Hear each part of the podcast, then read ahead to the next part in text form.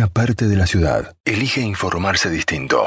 Tema de café. Es el momento del día donde querés escuchar el lado B de las cosas. Se siente muy gratificado cuando enseña producción audiovisual en TEA y de por TEA. En cualquier momento dice se pone a escribir y colecciona camisetas de fútbol. Hablamos del Cune Molinero que está presentando este, este libro que es fabuloso. Cuenta la historia de cuando salimos campeón Argentina del año 86, desde ese minuto que salimos campeón, hasta cuando termina el Mundial 90. Claro. Sí, resulta que el otro día caminando por, por Rosario, en una vidriera veo el libro El último Mundial. El último Mundial, dije yo, bueno, me intrigó, empecé a googlear y bueno, la verdad que es súper interesante, dije, tenemos que tenerlo en, en temas de Café Acune para que nos cuente un poco de qué se trata este libro que es como muy de, trastienda, aparte de, todo un, un, periodo de cuatro años completos, ¿no? Cune, querido, muchas gracias por atendernos, bienvenido. Hola, muchas gracias por el llamado, un placer, un buen día para todos ahí en, Villa Constitución y en Santa Fe. Claro que sí, muchas gracias, muchas gracias por atendernos. Bueno, eh, ¿cómo, cómo, surge la idea de, relatar este momento específico para el fútbol argentino? Bueno, nosotros con, Alejandro Turner, que es el, otro coautor, eh, los dos venimos de otro palo, venimos de, la televisión, él es guionista, yo soy productor y periodista y trabajamos juntos muchos años y en algún momento hicimos el Atlas de camisetas hace tres años, me gustó mucho hacer, hacer ese libro y mm, dijimos, bueno, sigamos haciendo libros este, con las dificultades que tiene cuando no sos este, de ese palo, más, más allá de que Ale escribe, eh, usualmente, digamos. Este, dijimos, bueno, a ver qué, qué, tema podemos encontrar para hacer otro libro, porque nos encantó esto. Y el fútbol siempre está, está presente. Y ahí nos, nos dimos cuenta que uno de los temas recurrentes para nosotros era el Mundial 90, porque lo, lo vivimos, nos acordábamos. Sí. Y cuando vimos que se cumplían 30 años ahora en el 2020, y dijimos, bueno, sería ideal hacer un libro, pero ¿cuál es el, el qué, qué, qué, vamos a decir? Y cuál va a ser el, el objeto de, de investigación. Y lo primero que nos pasó fue, bueno, tratar de responder la pregunta por qué quedó tan grabado en la memoria de la gente, del pueblo futbolero, tomando en cuenta que este es un país donde habitualmente al mm. que pierde se lo castiga bastante. Y por otro lado también que el propio director técnico de ese equipo decía que, al segundo, del segundo nadie se, nadie se acuerda. Este, bueno, el, libro fue un poco un intento por responder esa, esa pregunta. Porque nosotros nos acordamos de manera perfecta, ¿no? El tema de, Sí, si lo viviste, te acordás. Si lo viviste, te acordás. Todo. ¿Qué no te vas a acordar? la, sucesión de hechos que tuvo ese mundial con, con la entrada de un nuevo arquero que no confiaba a nadie. No, nadie. Creo que ni él. Ni él mismo daba dos pesos por el cochea todos nos agarrábamos la cabeza y decíamos, no, digo, qué mala suerte empezar así, ¿te acordás? Esa era la... y vos decís, le digo, ¿te acordás? Y le escribió el libro. soy un pelotudo, acuerdo también. No, no, pero así es lo que uno, eh, bueno, pero cuando uno se acuerda mucho de algo, dice, eh, ¿te acordás? Sí, claro. pero bueno, pero es el gesto, es el gesto. La música que... La, claro, para, ahora vamos a la parte femenina. eso, no, no, porque viste que la música... ¿Qué más te acordás, Gabriela? Yo me acuerdo de la, presentación. Yo no me acuerdo nada. hicieron ese desfile increíble, esa pasarela increíble. de la música, me acuerdo. Y eh, aparte, de si vos decís un himno de los mundiales, es, ese, no hay otro. Es ese, sin duda, sin duda. No, me ahí de las cábalas también. Bueno, eso ahí fueron. A la eso definición por penales. Este, lo que pasa es que nosotros vimos eh, que a ver, tuvo muchas particularidades el Mundial, más allá de todos, hechos, de todos estos hechos puntuales que son muy, muy sensoriales. Además, futbolísticamente Argentina jugó muy mal y refuerza la, necesidad de hacerse esa pregunta, porque él, nos acordamos tanto de ese equipo. Entonces empezamos a buscar las causas y nos dimos cuenta que había que, ir de, balcón a balcón, del balcón de la vuelta del 86 en la Rosada al del 90, a ver qué pasó en todo ese tiempo que explique por qué ese equipo jugó tan mal y a pesar de haber jugado mal, logró llegar a la, a la final. Cune, Eh, sí, en el 86, el, no, yo no sé, da- dame datos. Eh, ¿Alfonsín los, Sí. des- los despide, los saluda previo al Mundial? no, no, se van por, por- se escapan prácticamente. Porque no- Alfonsín había claro. querido voltearlo un tiempo antes. Claro, tenés razón. Escuchá, y en el 90, Carlos Saúl, yo no lo puedo nombrar. eh, Sí, Carlos sí. Saúl, ¿lo, ¿lo saluda? Eh, mirá, se van mucho tiempo antes. Ah. Había un, bu- un buen vínculo porque Ahí va. eh, el ex el expresidente era, era muy futbolero Sí, y no iba a cometer el, el error de Alfonsín ya aparte siendo campeón del mundo ese equipo, pero sí intenta en algún momento imponerle un jugador, Ramón Díaz, tan riojano y tan este, menemista como él. Ah, Eh, este, y, y él este, y Bilardo le da las razones de por qué no, y eso, eso está contado en, en el libro también. Ah, me vuelvo bueno, este, cómo fue esa reunión y, y- y, bueno, y por qué le, le dice que no, que no, que no puede estar en el equipo por un montón de motivos futbolísticos. Este, y, bueno, pero la injerencia, no, no, no es que había injerencia de ese gobierno, sino que había un, mucho interés, un interés político, como siempre en el, en el fútbol, en el deporte, y te diría hasta personal claro, de- del, del expresidente. claro. Este, No, porque lo, ¿te lo acordás? notable- sí. Todo lo que pasó Sí. con Carlos Saúl, a todo lo que saludó, todo lo que pasó, ¿no? Desde Scioli a... Bueno, eh, a ver, hay algunas. Uno podría, podría este, vincularlo con un poco de mala leche. Yo no creo en esas cosas. No, yo A mí tampoco. me parece pero- que tuvieron buena suerte. ¿Qué querés que te diga? Porque ustedes Sí, mismos lo bueno. están fundamentando. Jugaba tan mal y No. llegó a su- al subcampeonato Sí, por un penal que es medio dudoso. Un, ga, un Pero gol. por eso, ahora te voy a, ahora te voy a decir esto. El, cuando en el primer partido que Argentina pierde con Camerún, y Camerún, se hace un gol en contra, prácticamente Mm. estaba presente el expresidente.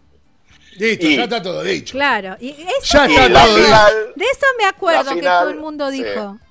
y la final se juega eh, en el primer aniversario de, de que asume el poder Ah, no. el expresidente. Pero bueno, pero eso es una Claro. tontería. Cune, yo, yo no Cune. creo en esas cosas. Cune, vos no Yo no crees, hacer- pero si sí. viene, te viene a saludar y a darte la mano, ¿vos qué haces? Y, y ya me, me ha pasado.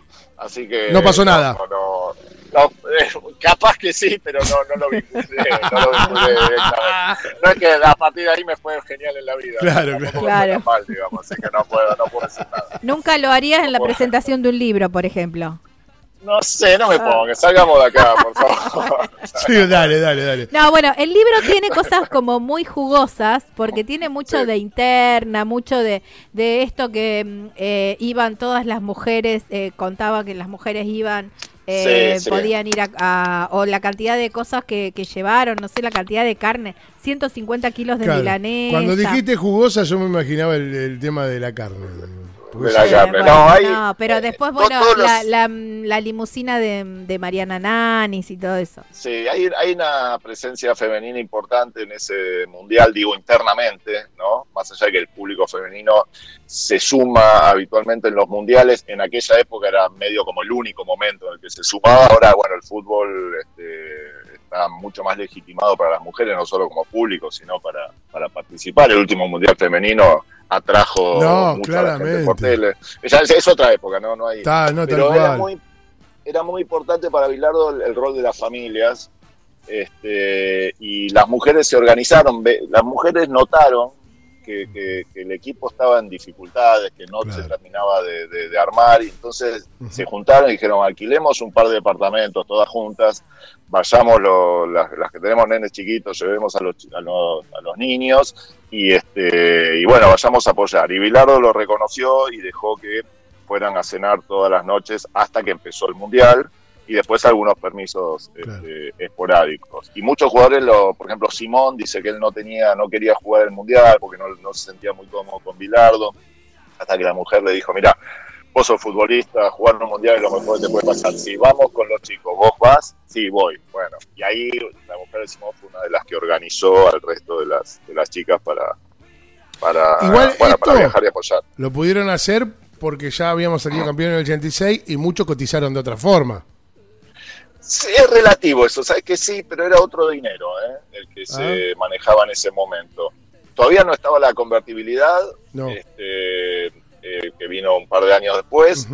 Eh, sí, algunos cotizaban, ya jugaban en Europa y tenían resto, otros no tanto, otros este, vivían más al día, pero sí, tenían un buen pasar, digamos, ya, pero no necesariamente por, por haber sido campeones. En ese momento jugar en la selección no te daba dinero, solo te daba la posibilidad de un buen contrato. A veces se daba y, y, a veces no. Claro, te veía el mundo. Este, pero ahí está la... Sí, sí, sí, pero ahí está la cuestión de, del, del amor a la camiseta. Es un equipo que entiende claramente que eh, grupo de jugadores que entiende claramente lo que les dice Bilardo, que jugar en la selección es jugar por el bronce, no importa la plata.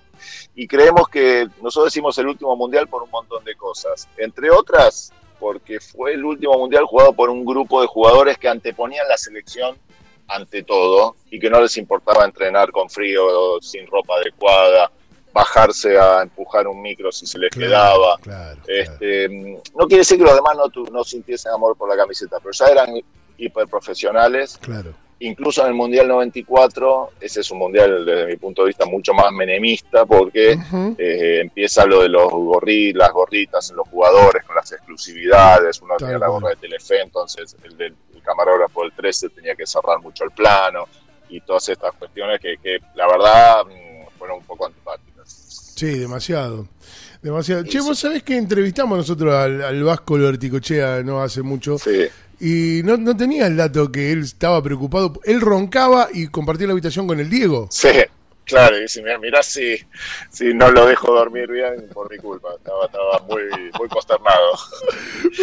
Que Diego era todo para ese grupo. Claro. Era, las espadas. Sí, sí. Este, sí, Con Diego a todos lados. Sí, sí, y lo tenían roto, este, que por, por el, pisotón en un entrenamiento en una uña y después una patada criminal que le dan contra Camerún que le deja el tobillo claro, el lastimado para todo el torneo. Sí, sí. E, eso es algo notable del tobillo, digo, porque hoy alguien, un nene que no vio el mundial, si le, ese mundial que no vivió, que era muy, muy chiquito, le dice, uy, mira ese chichón, parece el tobillo de Diego, entiende perfectamente. Este, quedó, quedó, en el imaginario todo eso, como también si atajás un penal sos goico. Sí, sí, sí, sí, es verdad. Es verdad. Eso, eso, eso quedó. Y bueno, y es un equipo que la, provincia de, Santa Fe tuvo muchos representantes importantísimos, ¿no? Bueno, Pido, claro. Eh, uno que para mí es clave en ese equipo, que es Justi.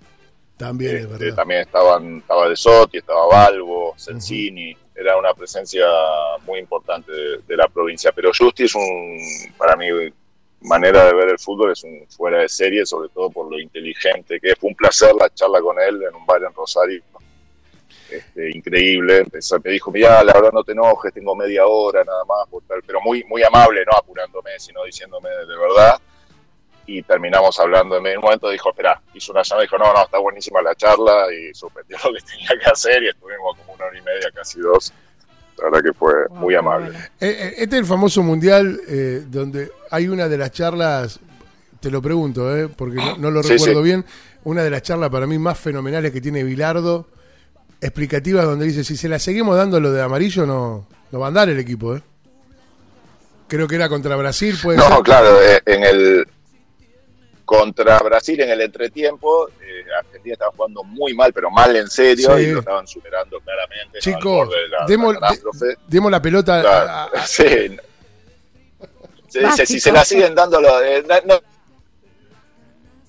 muchachos, eh, antes de salir a la cancha ya estaban caminando por el túnel. Ah, muchachos, si se la siguen dando a lo de amarillo, este, vamos a perder. Este, fue, esa fue toda la charla que dio, la verdad que fue maravilloso. Es un, ah, no, era el de los amarillos que había que dársela. Era un capo. Ah, claro, no, tirando el último dato. Ah, claro. Ah, seguimos dando el amarillo, muchachos. es muy buena. ¿Pero era de celeste y blanco? Es muy buena. Ese, Aparte, ese, para, ¿ese mundial no fue también el que camiseta azul gana? Bueno, más o menos, porque en el 86 los dos partidos camiseta azul se ganaron y eh, en este se empató uno y se ganó por penales y el otro la, se perdió la final. Después acá ah. empieza un poco la, la, fama de mufa de esa camiseta, que en realidad es injusta, mm. porque se pierden dos finales, pero, pero bueno. Y después en Rusia se juega con una negra y fue una catástrofe. Uf, pero vos sabés que el... Eh como que demasiado exitistas somos los argentinos, porque tu- tuvimos, llegamos a la final y es fútbol, ganás o perdés, no hay más chance. Hay dos, cha- Sí, sí. hay dos chances, en un mundial hay dos chances. Ganás o perdés, seguís o te vas. Sí, sí. No hay más chance. Totalmente. ¿Viste? Y acá es como que hacemos el mundo de. Sí, nos duele, obviamente, y todo. Igual que ahora en este último. En, en- no en este, en el de Brasil, todos sentíamos ganas de, de salir a festejar. Pero eh, eh, hay que reconocer que cuántas finales tenemos, ¿no?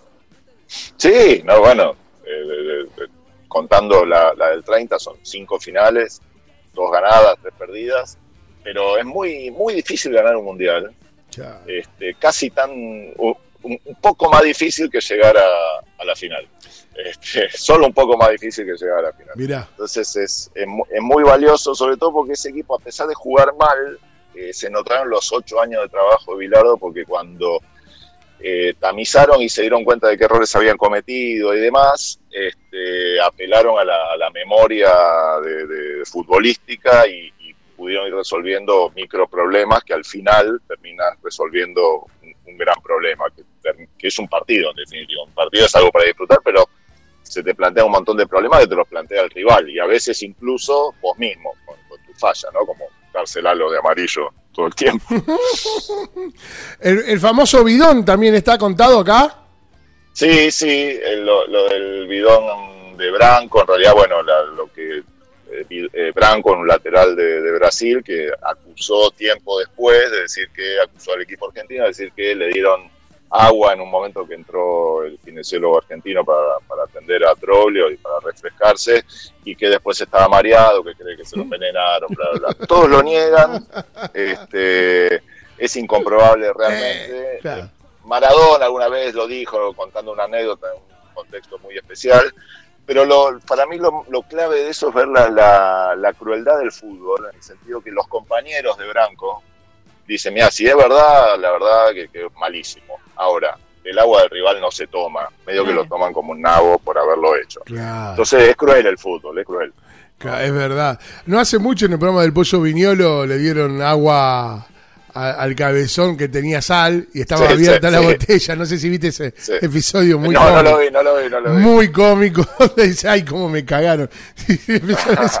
Mirá si Bilardo se entera, dejaste de ser muchacho Bilardo. Porque ¿cómo vas a tomar claro. agua? Eh, vos tenés que tomar agua de una botella cerrada siempre, ¿no? Sí, totalmente. Pero eh, es verdad. ¿Y cambió mucho para, para tu forma de, de ver el Bilardo que preparó el equipo del 86 al que preparó el de los 90?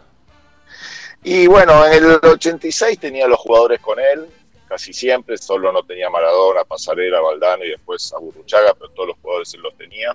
Y acá le vendían muchos jugadores, se le lesionaron jugadores importantes, se le cayeron otros, se lesionó, va, no, llegó Brown, no llegó Valdano, no llegó el Negro Enrique, ya empezaron a venderse muchos jugadores y tuvo que entrenar de una manera distinta, tuvo que entrenar con gru- grupitos de jugadores, probar mucho. Eh, y después, bueno, cambió un poco la... a ver, él se ocupó del 83 al 86 de formar un núcleo duro. Justi, Maradona, eh, Brown, Pumpido, Larticoechea, que después esos fueron los que transmitieron la mística de, de ser jugadores de selección a los más pibes en el 90. Pero lo que sí se ocupó en el 90 de trabajar más específicamente con cada uno y ahí cambia, por ejemplo, la manera de ver videos. Él antes mostraba videos larguísimos y del 86 al 90 solo muestra jugadas puntuales, lo cual los jugadores lo agradecían Ah. bastante. Claro, imagínate, Sí, ¿no? sí, sí. Era totalmente tedioso el tema. Eh, Cune, eh, ¿y eh, qué hay de, de- de- de esta preocupación que tenía Bilardo con Mariana Nanis del sexo que tenían con, con Canigia? Que, Eh, qué sé yo, bueno, eso es este, el, famoso, que, que, eh, es un, dicho en el, en el fútbol, este, de, no, tal, tal pareja le come muchas piernas a tal jugador, digamos, ¿no? Como que el sexo muy fogoso este, puede, puede restarle potencia a un jugador en el campo de juego. Bilardo en ese sentido era este, tan precavido que hasta llamaba a las esposas de los jugadores y les explicaba cómo tenían que tener relaciones sexuales para, para Ella- no ella arriba- al futbolista. ella arriba. Esa es, esa es una de las cuestiones que, que él dice, nunca después de un partido, antes Claro. no hay problema, la cuestión es no después, pero supongo que Mariana Nanis y, y Canigia ser incontrolables, eran muy jóvenes, importaba muy poco. ¿Qué te parece? Ahora, es tremendo porque vos agarrás una etapa donde no para de tirar datos y que va- quedan en la historia. Eh, también el, el, el famo- la famosa Ferrari negra de, de- de- de Diego. De Maradona. No, sí, eso, sí, sí. o sea, viste, todos datos que vos decís, no pa- porque aparte Ferrari Sí. negra no existía. Claro. Y no, Pero lo pide Maradona. Ferrari que se llama Testarossa, o sea, roja, y, y la quiere negra. Dice, no, la quiero negra. Y cuando se la, se la regala el presidente del Napoli, que tenía una muy mala relación, se sube y dice, qué bueno. Yo mira y dice, ah, no tiene pasacassette. Y arranca y se, y se va. Bueno, Diego era muy... Este, de, da- de dar muchos, muchos correctivos desde ese lugar. ¿no? Qué cap, qué cap. ¿Qué es Diego para vos, Cune? Mira, eh, es parte de mi, a mí me acompañó en todo mi crecimiento, digamos, yo soy un poco más chico que, Diego, este, él nació en el 60, yo en el 67, este, y le- le- a mí me acompañó toda mi, mi niñez, mi- futbolísticamente, ¿no? mi adolescencia, era la sensación de sentirme invencible, que la selección era invencible, o que siempre se podía, o que por lo menos siempre era posible, posible ganar. Un jugador que a mí me futbolísticamente me, me conmueve. Es el único tipo que a mí me sacaba sonrisas siempre. Después soy hincha de Boca, Riquelme también me pasa algo parecido con Riquelme, con el equipo de Bianchi, el equipo del Coincido. en sus momentos, pero, pero Maradona es un tipo que te, como lo ves hoy, con esos videos haciendo precalentamiento, haciendo jueguitos, esas cosas que hace, y la verdad tiene un, un carisma eh, sobrecogedor. Vos sabés que yo a, a Diego tuve la posibilidad de verlo solamente muchos años después de su retiro con el famoso show wall en, en- en Rosario. Viene a, este famoso espectáculo que hacía en un tiro libre. Sí, sí, sí. Vi un tiro libre de- en una cancha de cinco. Bueno, vos sabés lo que era el espectáculo.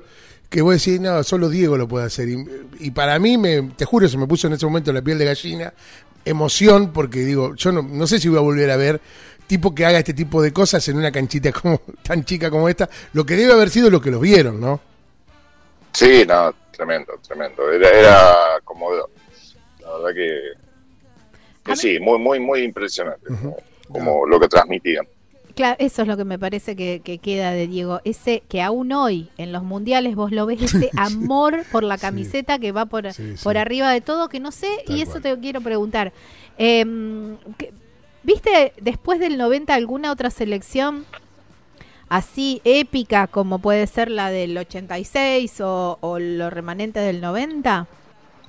No, mira, lo más parecido por- es la, la del 2014, porque llegó a la final también, con un, con, teniendo la Argentina el mejor jugador del mundo de- del momento, Messi, con un Mascherano, bueno, también santafesino, este, en, en un papel de líder este, muy, muy notable, pero eh, ya era un equipo que venía, a ver, te- tuvieron ¿qué, qué pasó en el 90? Ya habían sido campeones del mundo, entonces la gloria la tenían. Estos Claro. tenían que volver a ganar la, ganarse un lugar en la, en la gloria y, y no lo lograron, eh, eh, bueno, por esa cosa de- del fútbol. Claro. Sin embargo, yo creo que no era un equipo con, con la mística de este, no era un equipo que tan con una cohesión interna tan, tan potente.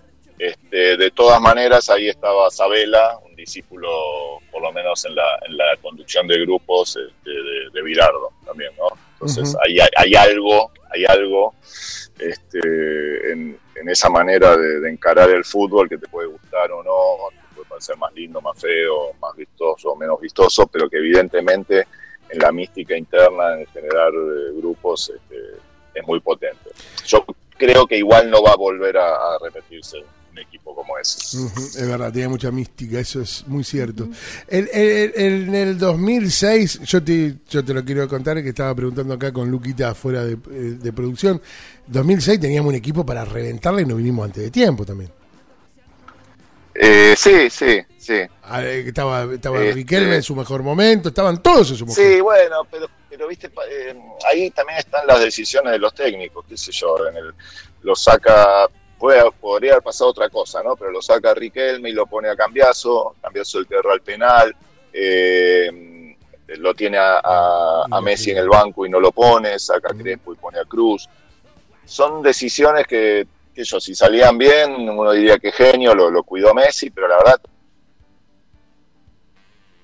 no ponerlo cuando estás quedando, eh, no estás quedando fuera, pero estás este, peleando la clasificación, es raro, es raro. Tener a Riquelme y a Messi terminar el partido sin ellos, la verdad que es muy raro. Y eh, vos sabés que te, te lo quiero contar, a ver, a lo mejor estamos equivocados, pero en un grupo de peñas, ahora no, pero cuando nos podíamos juntar en una de las últimas peñas, comiendo un asado, una peña muy futbolística, pero muy futbolística, que compartimos acá en, en- yo soy de San Nicolás, que es el norte de la Sí. provincia de Buenos Aires. Bueno, lo tenemos a Lautaro Gianetti, que comparte esa peña, también, el de- eh, capitán de Vélez. Y una peña muy futbolística y decíamos, no podíamos entender por qué Bilardo está en un geriátrico. A ver, hubo alguien de Buenos Aires en esa peña que dijo, chico, no es un geriátrico, es tal, eh, no me acuerdo qué nombre le puso. Le digo, no, es una forma cheta de decir, pero es un geriátrico. Qué sé yo, no, no, está, no, no sé el motivo real, no sé cuál es la situación de su salud, este, nada, hay lugares, eh, No, está bien, sé yo. va, yo no veo por, por qué estar en un geriátrico, es una, digo, Nosotros es- a lo mejor lo este, vemos mal acá en el, no sé. No, para mí, para mí no eh, debe tener que ver, entiendo y lo, lo digo tocando de oído con, con su Sí, salud y que debe requerir unos cuidados que, que en su casa Claro, deben ser no muy difíciles de dar. no, no me parece que, Mm. que esté mal, es- qué sé yo, son decisiones de la familia y seguramente están asesoradas por, por lo- los médicos para decir que es lo mejor para él. Claro. Eh, Cune, ¿dónde encontramos tu libro? Eh, cualquier librería hay que encargarlo, contame Eh, eso.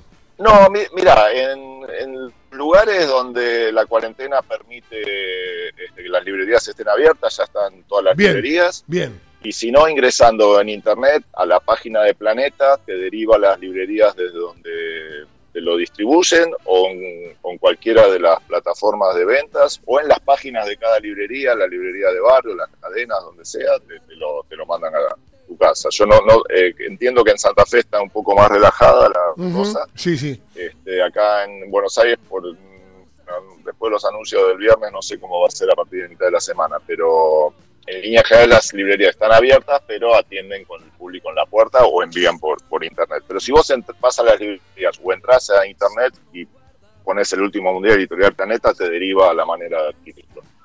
Ahí está. Acá Ahí. seguramente librería Mafalda lo tiene. Perfecto, vamos a ir a buscarlo, librería Sí. Mafalda. Sí. Bueno, Y cuando te cruce vamos a comer algo y además que me lo puedas firmar. perfecto. Ojalá, ojalá nos veamos. Cune, la verdad que ha sido muy, muy, muy linda charla y agradecer tu tiempo para hablar con nosotros. No, un placer enorme. Cuídense mucho. Abrazo gigante, Abrazo viejo. enorme. Un beso grande, cuídense. Gracias, chau. viejo. El Cune, Molinero, es, eh, bueno, un tipo una sapiencia in- increíble, ¿no? Además, un chabón que entiende muy bien el, el concepto, imagino, el productor televisivo, pero también el concepto de qué rescatar